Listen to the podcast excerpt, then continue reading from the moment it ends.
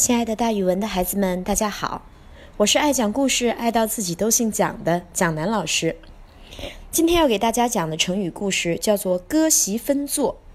割呢，就是割开；席是坐席，把坐席割断，分开坐，比喻朋友谁也不理谁了。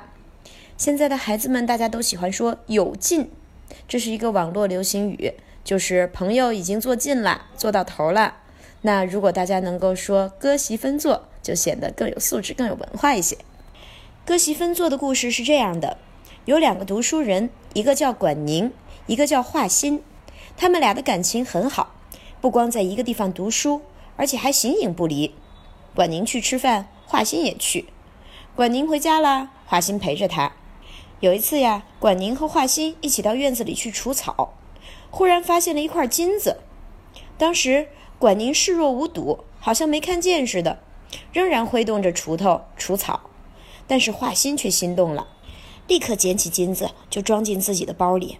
又有一次，管宁和华歆正一起坐在席上读书，忽然有坐着轿子的官员从门口经过，车马呀咕噜噜咕噜噜咕噜噜，压得门口的石板地直响。管宁呢，好像没听见一样，照常专心读书。华歆却忍不住放下书本，跑出去看。哎呀，是哪位大人来了呀？啊，好有气势呀，好了不起呀！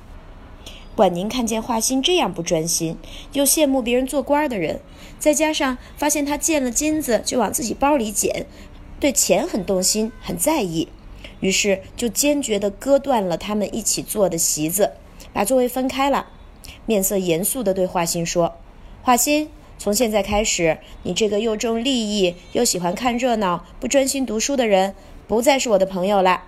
这个故事记载在《世说新语》里面。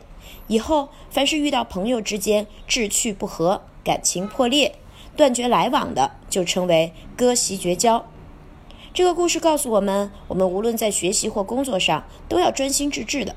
如果一起学习或者工作的朋友有一个不是这样，但其他人还是这样的话，不但没有办法互相琢磨、互相协助、互相鼓励，反而会影响自己的学习和工作的效率。